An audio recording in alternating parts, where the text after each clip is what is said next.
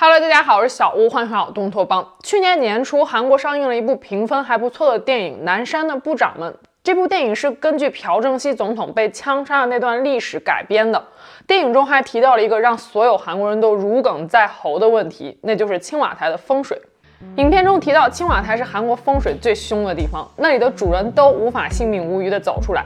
回想当年文在寅竞选总统时，就曾经说过，如果当选的话，会将办公地点从青瓦台转移到光化门，因为那里离民众更近，方便倾听大众的声音。但这背后会不会有另外一层深意呢？几年过去了，虽然因为搬迁经费、办公便利性等问题，文在寅没能成功的将办公室搬到光化门去，但是青瓦台风水仍然成为了一个经久流传的民间传说。今天咱们就来聊聊，让韩国总统成为高危职业的魔咒，究竟是青瓦台风水，还是另有其他原因？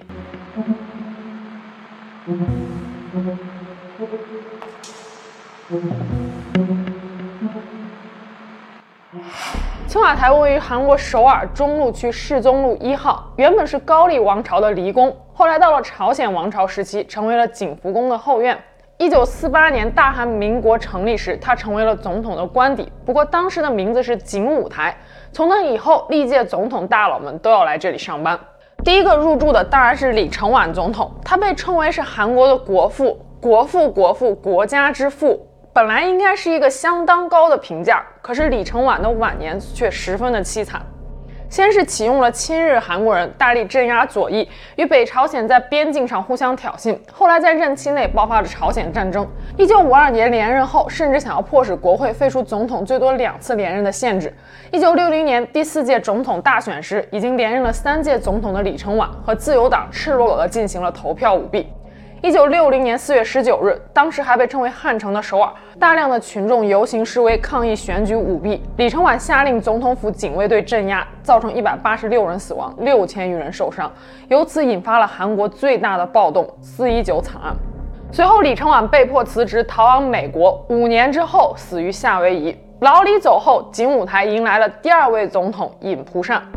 尹蒲善忌用“武”字，于是就将景武台改名青瓦台。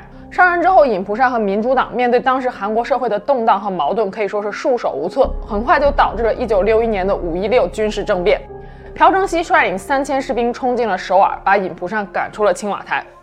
老尹总统的位置屁股还没坐热就被夺权了。朴正熙上台之后，成为了目前为止在位时间最长的总统，前后执政十八年，让韩国实现了工业化和经济的腾飞，一跃成为了亚洲四小龙，打造了举世瞩目的汉江奇迹。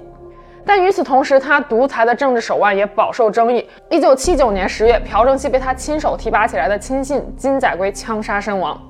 就这样，青瓦台一连送走了三位总统。第四位是崔圭夏，依然是厄运难逃，在位仅仅九个月就遭遇了政变，被全斗焕夺权。全斗焕也成为了韩国的第五位总统。全斗焕于一九八八年卸任，但在随后就因为叛国和贪污等罪行被判处死刑，后减刑至终身监禁。接下来第六位卢泰愚总统在卸任两年后被揭发秘密集资，锒铛入狱。第七位金泳三总统在任期间本来是大力反腐整顿政治，但不料长子却因为贪污而入狱，导致金泳三本人也名誉扫地。第八位金大中总统晚年和金泳三极其相似，两个儿子都因为受贿和逃税被判刑。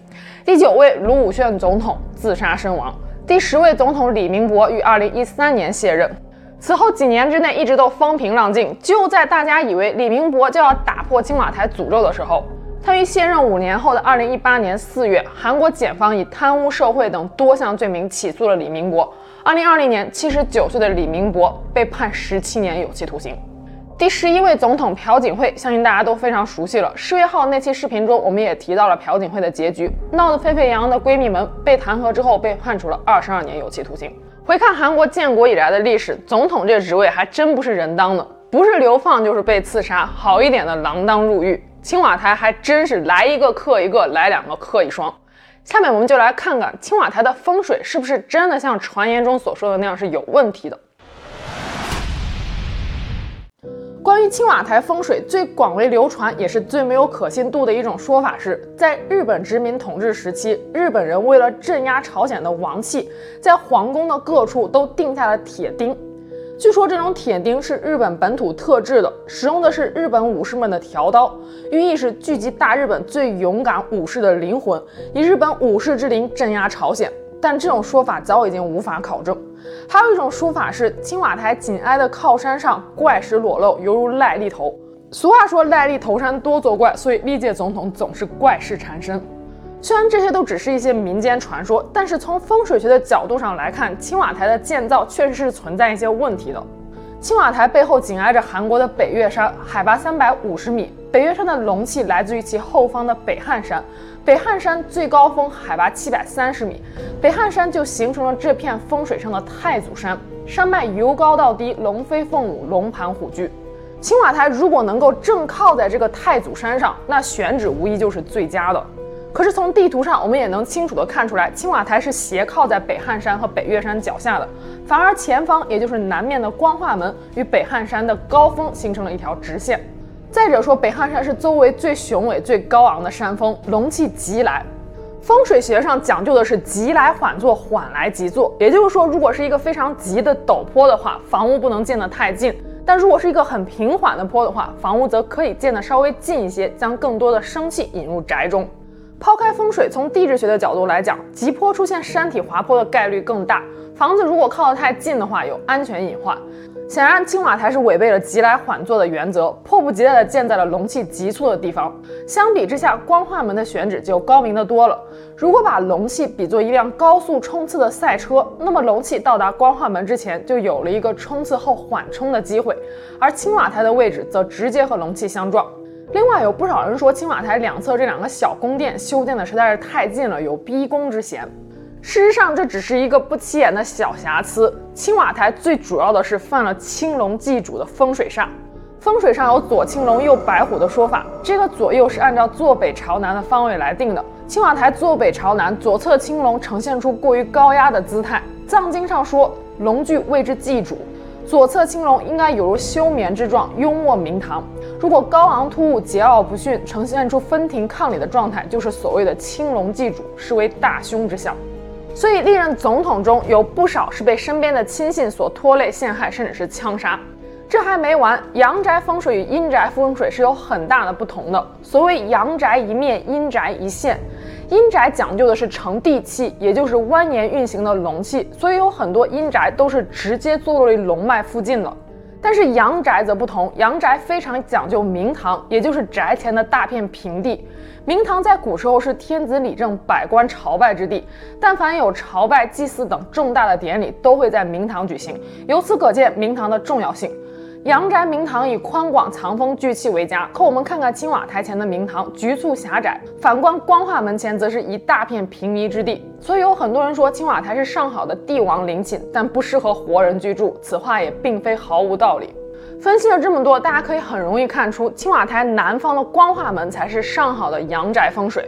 朝鲜半岛历史上最后一个统一的封建王朝李氏朝鲜，就以光化门作为景福宫的正门。那个时候，光化门还被称作是午门。李氏朝鲜的历史也从公元前一三九二年一直延续到一九零一年，持续了五百多年。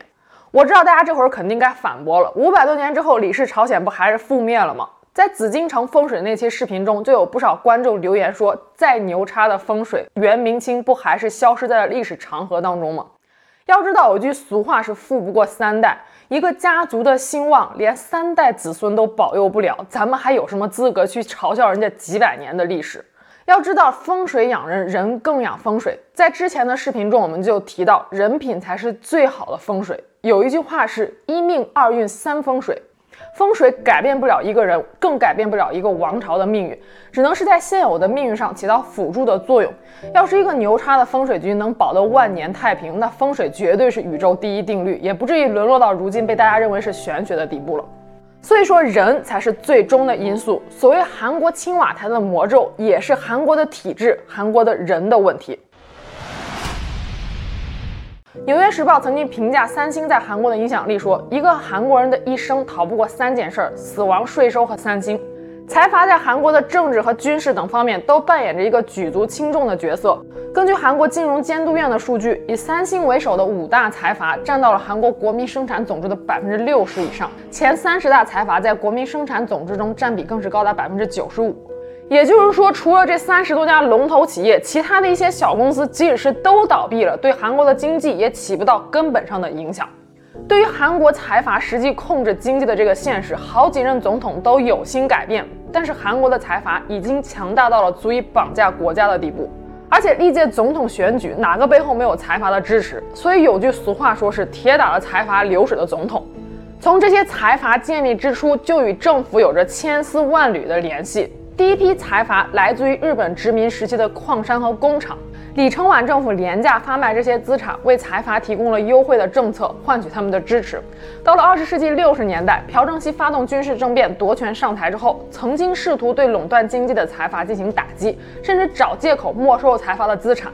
但当时的韩国经济就陷入了低投资、低生产、低收入的恶性循环，人均国民生产总值还不足一百美元，是世界上最落后的国家之一。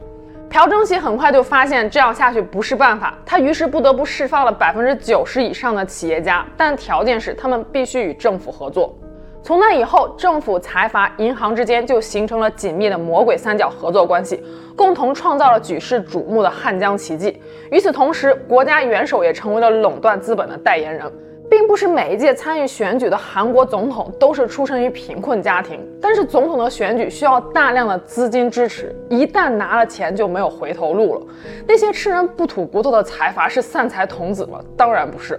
韩国的几大财阀中，没有一个家族中是没有任何人犯事儿的。财阀的狗血故事，我也会陆续给大家安排上。俗话说，吃人嘴短，拿人手短。靠财阀支持上台的总统，在任职期间自然要给财阀们相应的回报，像是批几块地啊，减几个税啊，这都不在话下。敢问哪一位总统是在上台时一身清廉，卸任时两袖清风呢？就算是总统本人出淤泥而不染，他敢保证身边所有的亲朋好友、七大姑八大姨身上都没有问题吗？鸡蛋里面还能挑出来骨头呢。卢武铉总统就是一个活生生的例子。他的故事我们稍后再讲。历任总统在任职期间都会留下些许把柄，没有把柄的敌对党也能给你制造出来点把柄。而这些把柄在他们卸任之后，由于时局的变化，一个个被挖出来，就成为了置他们于死地的利器。财阀治国还仅仅只是内忧而已，背后的美国爸爸才是青瓦台魔咒的外因。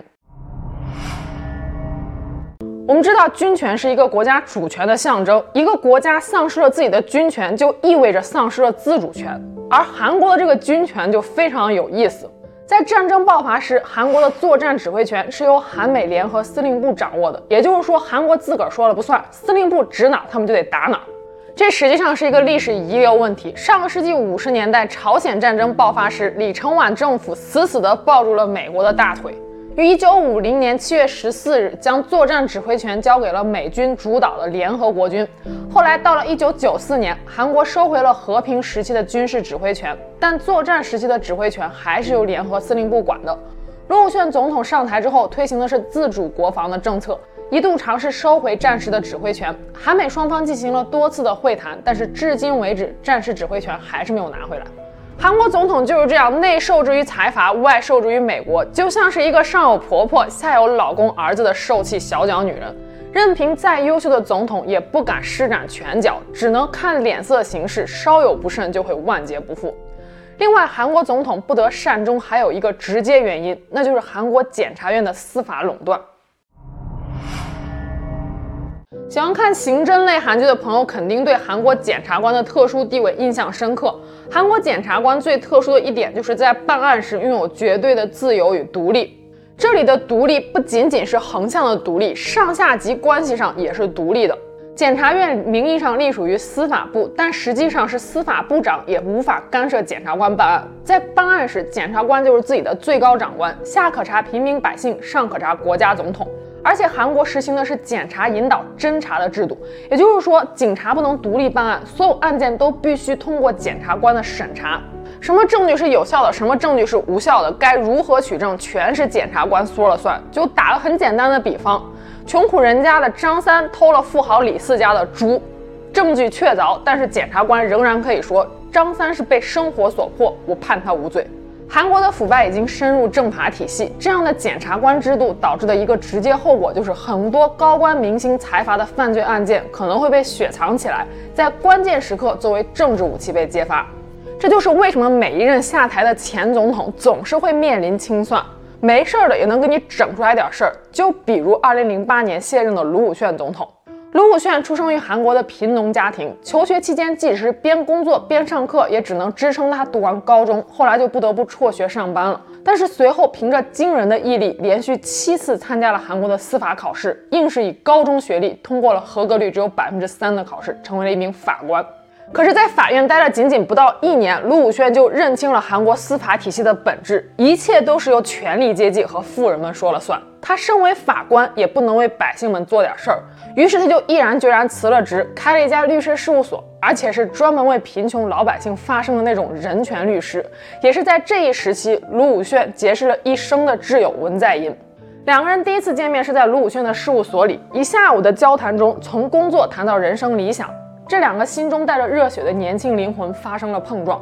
文在寅和卢武铉相约，两个人要做一名干干净净的律师，一起为底层人士发声。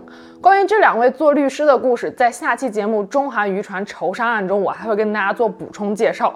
这是一起由文在寅经手的案件，精彩绝伦。先跟大家做个预告。回到我们的故事，很快卢武铉就发现，仅仅作为一名律师，根本无法改变社会的不公。一九八六年，卢武铉开始投身于政治活动中，而彼时的文在寅因为对政治没有太大的兴趣，所以决定留在律师事务所继续当律师。可他却不知道，命运的齿轮早就已经开始转动了。二零零二年，卢武铉参选韩国总统，在参与竞选之前，他曾经找到过文在寅，跟文在寅说：“我打算竞选总统，你支不支持我？”文在寅当时说了一句：“我全力支持你。”二零零三年，卢武铉在总统就职仪式上向记者们介绍说：“文在寅是我最尊敬、最值得信赖的朋友，我作为他的朋友非常的骄傲，是他令我有了成为总统的勇气。”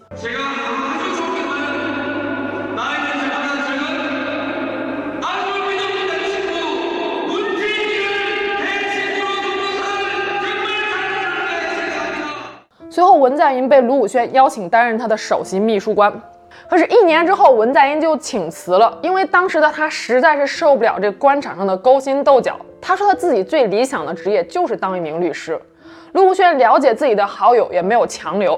都说卢武铉是一名理想主义的政治家，他做律师时就立下了干干净净的誓言，当了总统更是坚决拒绝与财阀的一切诱惑，不与其同流合污。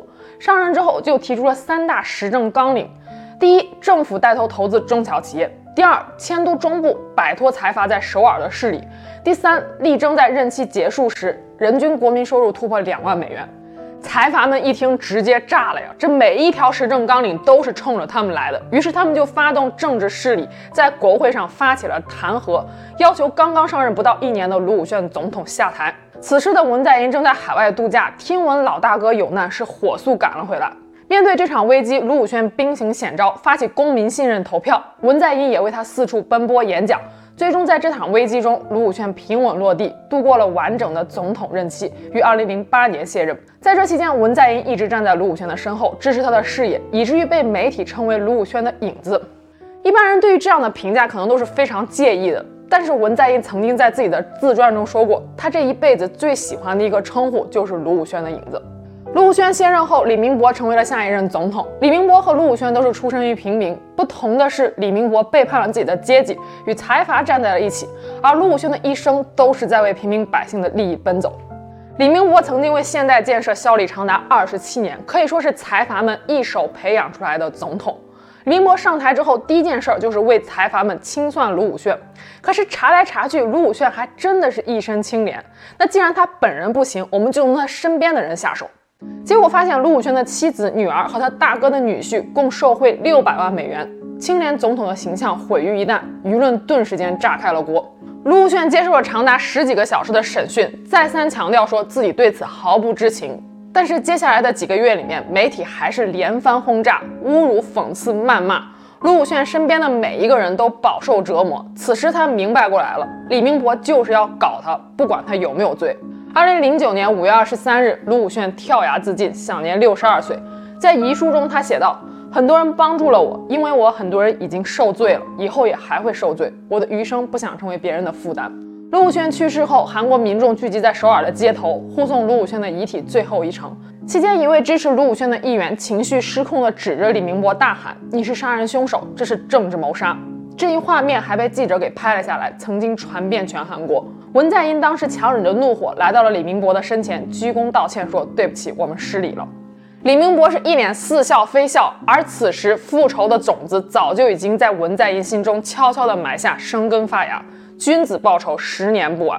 当卢武铉去世后，文在寅就踏上了他曾经讨厌的从政之路。二零一二年，文在寅参与总统竞选，最终以非常细微的差距输给了朴槿惠。朴槿惠的父亲朴正熙虽然创造了汉江奇迹，但也是催生出财阀这一恶魔的始作俑者。由朴槿惠接任总统的位置，财阀们表示：“嗯，我们很放心。”只可惜天算不如人算，二零一七年朴槿惠因为闺蜜门而倒台，文在寅再一次迎来了接棒的机会。文在寅上台之后所做的第一件事儿就是启动对李明博的调查。二零一八年五月二十三日，这天是卢武铉的忌日。韩国检察厅以贪污受贿、滥用职权、逃税等十六项罪名起诉了李明博，起诉文长达二百零七页。这是个什么概念呢？朴槿惠被弹劾当时的起诉文也只有一百多页，二百零七页的罪状是不可能一蹴而就的。这么多年以来，文在寅经过了多少的暗中调查、取证和隐忍，也许只有他自己才知道。二零一二年，当文在寅第一次获得总统竞选资格时，他曾经来到卢武铉的墓前吊唁。记者拍到他在墓前自己喃喃自语了足足二十多分钟，可见他当时心里是有多么的复杂，有多少话要跟这位老大哥讲。所以，文在寅隐忍十年为卢武铉报仇，这绝对不是什么博眼球的标题党。而就在几个月之前，韩国司法界传来了一个振奋人心的消息。在文在寅的大力推进之下，韩国成立了高级公职人员犯罪调查处，简称公调处。这个部门的主要职责就是对高级公职人员的犯罪进行调查，对象包括前任及现任高级公职人员、总统、国会议员、大法院院长、总理等等。公调处还可以直接起诉警察、检察官、法官等，而青瓦台不得干涉其工作。这就使得检察官的权力被大大的分散。公调处的成立也曾经是卢武铉总统未完成的遗愿。古人云：“天下之治安，莫若重建诸侯而少其力。”要想要天下太平安定，就一定要分散诸侯们的力量。很多人说，文在寅的这一个大招将彻底终结青瓦台的诅咒。就在不久前，三星集团少主李在镕因为曾经向崔顺实、朴槿惠行贿等事件，迎来了最终的审判。被判决两年零六个月的有期徒刑，李在镕放弃了上诉。他可能意识到，只要文在寅在任一天，他即使上诉赢的几率也是非常渺茫的。很多人都说两年零六个月这个刑罚实在是太轻了，但要知道的一点是，这是文在寅与财阀对决的初步胜利。公调处的成立是否能够真正打破青瓦台的魔咒，我不敢肯定。但是财阀的势力早已在韩国盘根错节，想要摆脱财阀对政治以及经济的掌控，并非一朝一夕可以完成的。不过，只要还有人为此奋斗，就还有希望在。就像《熔炉》中所说的一句话：“我们一路奋战，不是为了改变这个世界，而是为了这个世界不改变我们。”好了，今天就我们下期节目见了，拜拜。